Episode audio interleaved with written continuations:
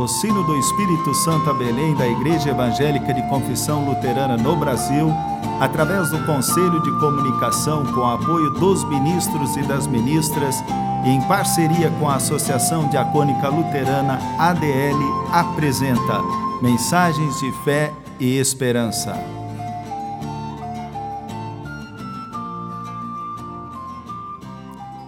Irmãs e irmãos, a mensagem de hoje nos vem da parte do pastor Jairson Discher, da paróquia em Colatina, Espírito Santo.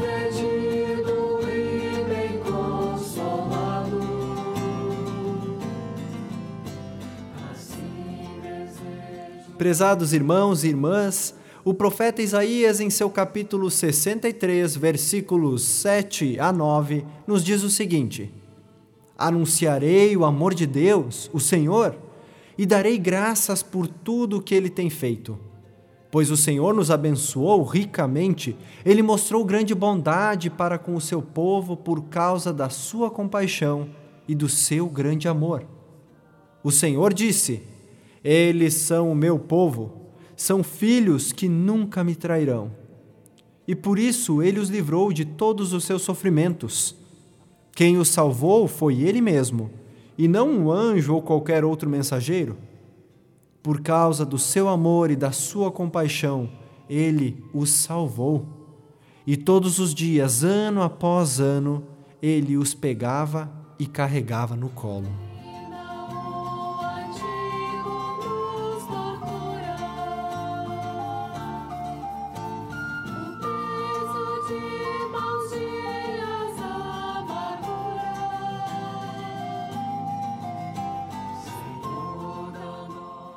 Irmãs e irmãos, hoje, através destas belas palavras do profeta Isaías, somos convidados a celebrarmos a misericórdia, a bondade, o amor e a compaixão de Deus para com o seu povo. Somos chamados a anunciar a salvação e a remissão que Deus realizou em seu Filho Jesus Cristo. Somos exortados a nos lembrarmos da presença de Deus em momentos de angústias quando ele nos carrega em seu colo. Essas palavras do profeta, nos convidando para festejar a benignidade de Deus, chegam para nós em uma época conturbada. Vivemos tempos difíceis, tempo de incertezas, medo, angústia e luto.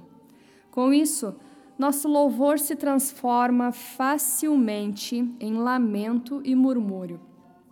Originalmente, as palavras de Isaías também foram ditas para um contexto de sofrimento.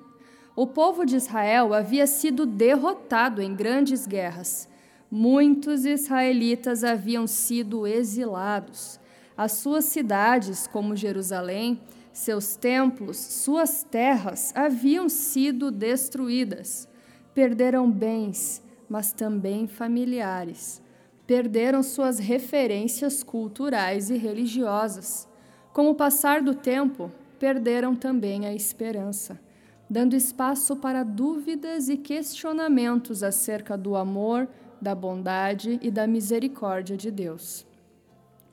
Em meio a essa desesperança, Isaías chama os israelitas a uma rememoração, convida a olhar para trás, para sua história. Ao mesmo tempo, convida e motiva a olhar para frente com esperança e anunciar a bondade de Deus. Em meio ao sofrimento, sentimento de abandono, num cenário de escravidão, Isaías chama o povo a fazer um balanço de sua vida, de sua história e perceber a ação graciosa de Deus.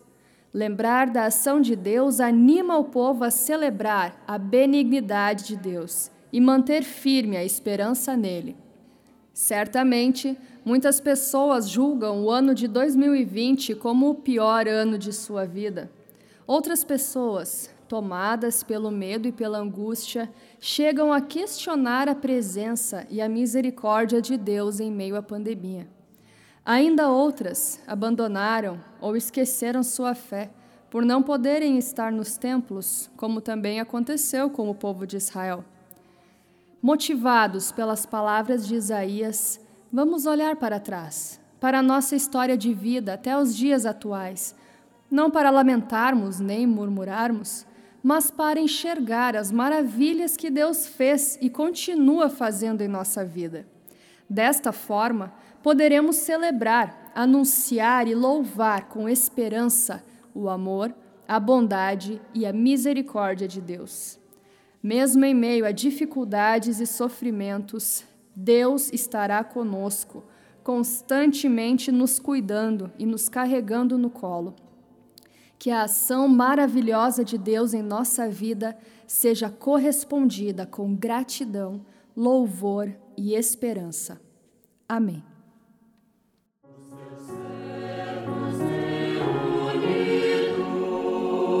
Oremos.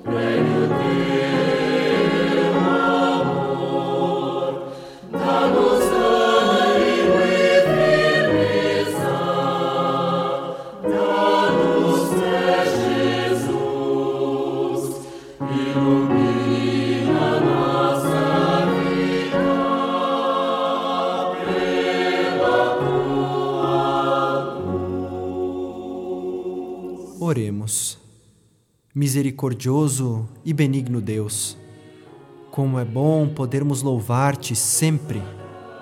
Sentimos-nos bem em tua companhia. Graças te damos porque nos orientas por tua santa palavra. Tu nos consolas. Mesmo sendo pecadores e pecadoras, em vez de condenação, recebemos de ti graça e paz. Permite, Senhor, que nosso louvor te agrade e que tua palavra nos ponha de pé quando fraquejarmos em nossa caminhada cristã. Carregue no colo todas as pessoas desamparadas física e emocionalmente. Sê presença viva ao lado dos que sofrem por doenças, lutos e desesperança. Em nome de Jesus Cristo, que nos ensinou a orar. Pai nosso que estás nos céus, santificado seja o teu nome. Venha o teu reino, seja feita a tua vontade, assim na terra como no céu. O pão nosso de cada dia nos dá hoje, e perdoa-nos as nossas dívidas, assim como nós também perdoamos aos nossos devedores. E não nos deixes cair em tentação, mas livra-nos do mal, pois teu é o reino, o poder e a glória para sempre. Amém.